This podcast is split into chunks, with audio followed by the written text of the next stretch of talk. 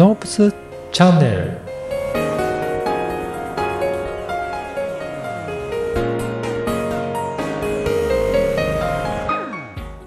こんにちは、小ラボの岡田です。今回は前回に引き続き、鉄道マンからバラ園の経営者になった北村さんにお話を伺いました。鉄道業務の経験からどのようにバラ園を経営されているのか伺っています。まずはインタビューをお聞きください。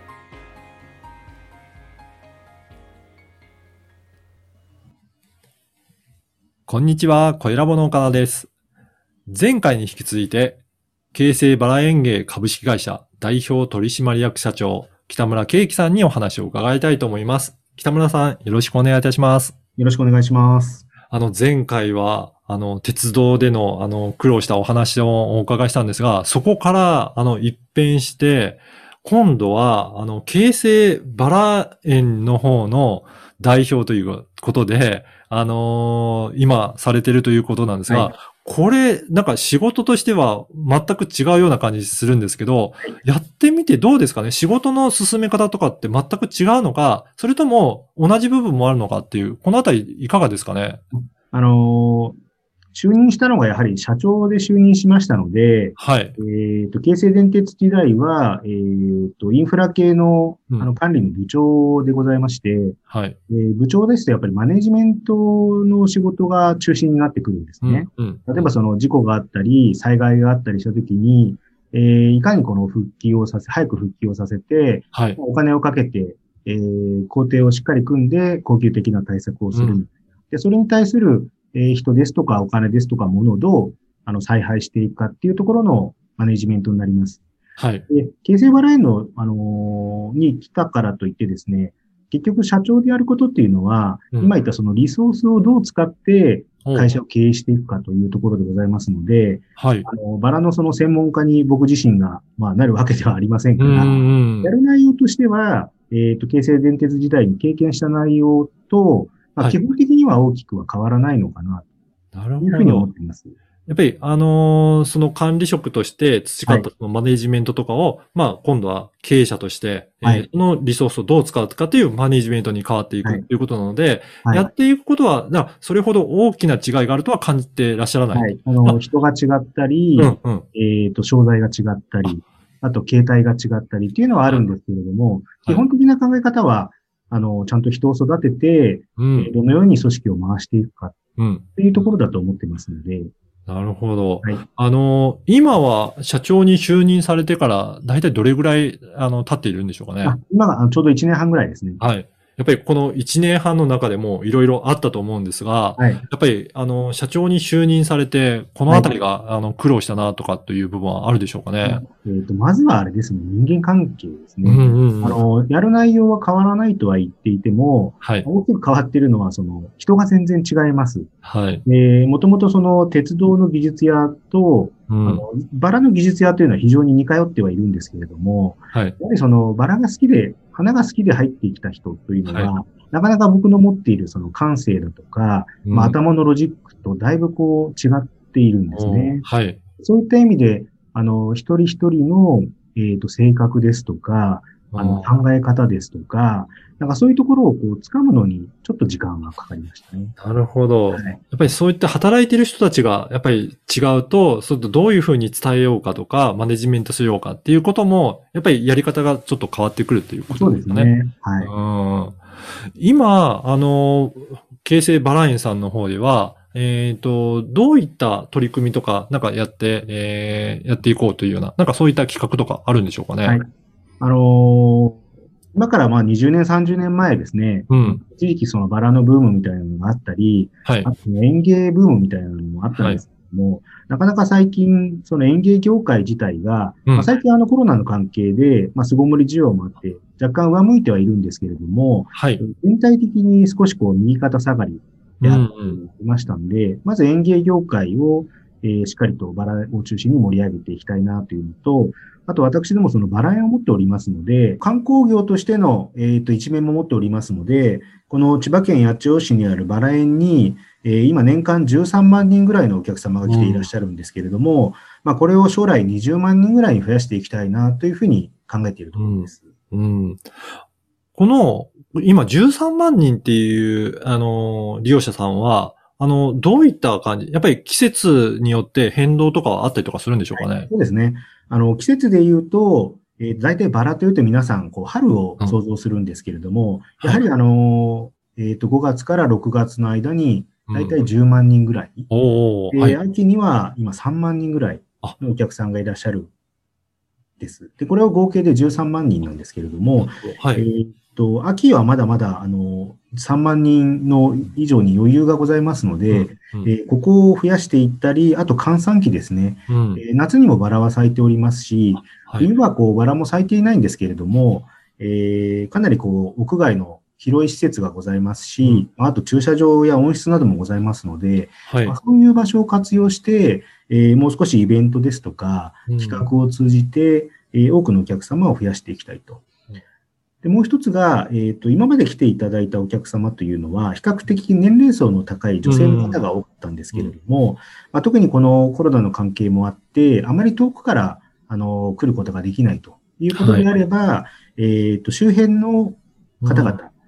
えーまあ、あの、先ほど申しました、比較的年齢層の高い方々はとても大事なんで大切にするんですけども、それ以外に、えーご近所の主婦の方々ですとか、はい。まあ、。OL の方々など、もう少し若い女性の方々を、まあ、集めていきたいなというふうに思っています。なるほど。やっぱり経営者としてはそういった閑散期も人が来てあいただいて、はいまあ、あの、年間を通じて、えーえー観光に来ていただくとか、はいいろいろな取り組みもこれからやっていきながら、あの、お客さんも増やしていくっていう、まあそういった施策もされてるっていうことなんですね。そうですね。あの、うん特に今年は今、あの、チャレンジしているところは、はい。温室もございますので、はい。今、その子供たちが喜びそうなイチゴ狩りができるように、はい。いちご園をちょっと今、温室の中で作っていますね。そうなんですね。じゃあはい本当に、あの、年間を通していろんなイベントで楽しんでいただけるような取り組みも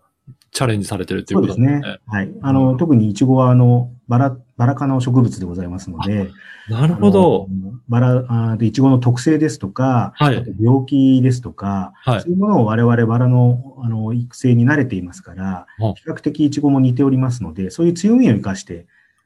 現在、あの、ビジネスに広げていこうかなというふうに思っているところです。あの、敷地もかなり広いんでしょうかね。そうですね。あの、ん3万平米と言われてまして、はいかなりあの、広い敷地でございますうん。で、まあ、駐車場もありますけれども、うんあの、5月のとても混む時には駐車場いっぱいになるんですけれども、はいそれ以外の時には、あの、それほど、えっ、と、いっぱいにはなりませんから、うんまあ、いろんな場所を使って、いろんな仕事できたらな、というふうに思っています。じゃあ、この土地の広さも、まあ、今、ちょっとコロナ禍で、いろいろはい密を避けるような傾向ありますが、そういったはいゆったりとスペースで、いろいろ皆さんに楽しんでいただきながら、いろんなイベントも催して、まあ、もっとお客さんに来てもらうっていうような、なんかそんな取り組みをされてるということですかね。はい。うん。ぜひ、あのーこの間に PR もしていただきたいんですけど、今後、なんか、あのーどういったイベントを考えてるとか、まあ、この将来のことですかね。こういったことをやっていきたいとか、なんかそういったことはある、あるでしょうかね。はい。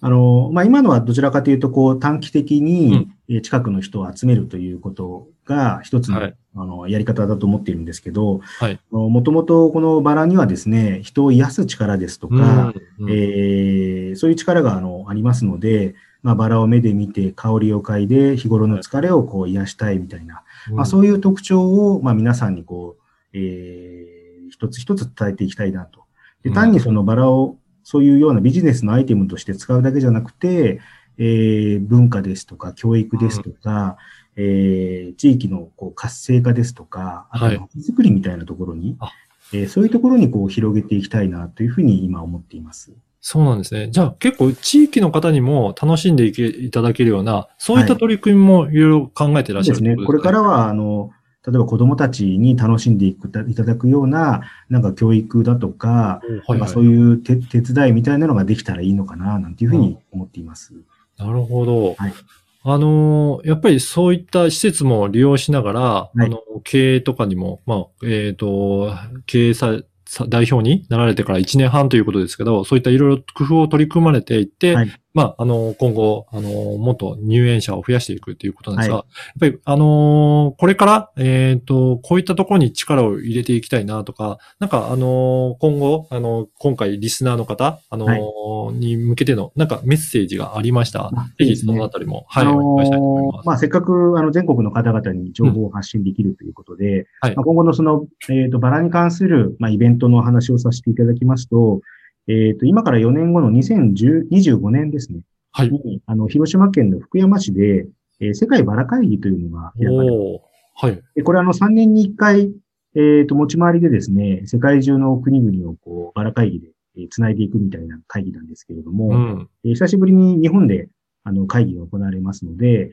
えー世界中のバラ愛好家ですとか、専門家方々、専門家の方々、多くの方々が日本にあの来る機会、いい機会でございます。はい。で、えー場所はあの福山なんですけれども、うん。まあ、せっかくあの日本に来ていらっしゃるので、えー広島だけではなくですね、ぜひあの関東の方にも寄っていただいて、えー千葉県にあの京成バラ園以外にも八つのバラ園ですとか、まあ、草葉の丘にもバラ園がございますので、はいまあ、。そういうバラ園のいいところをこういろいろ紹介していただいしたりですね。うんあとまあ日本のいいところをお伝えしながら、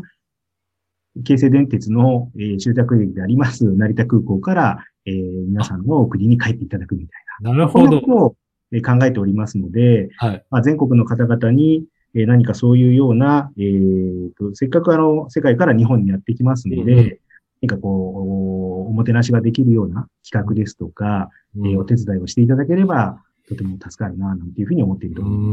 です。ん。いやー、本当ですね。なんかそういったほん、あの、バラの専門家たちが集まる機会なので、まあはい日本もいろいろ楽しんでいただきながら、まさにその鉄道の意味でも、いろいろ、あの、観光を回っていただいて、もう京成電鉄としての、あの、グループの、あの、強みも生かされるっていうような感じがいたしますね。オールジャパンでオールジャパンで。おもてなしをしようみたいな、はい。そういう感じで考えていますので、ぜひご協力いただければと思います。はい。わかりました。あのーこのポッドキャストの説明欄に URL も掲載させていただきますので、ぜひ興味のある方、あのーバラインの方の、あの、サイトにも訪れていただいて、チェックいただければと思います。はい。今回2回にわたりまして、えー、京成バラ園芸株式会社代表取締役社長の北村圭樹さんにお話を伺いました。北村さん、どうもありがとうございました。ありがとうございました。よろしくお願いします。いかがだったでしょうか？人に動いてもらうという意味は、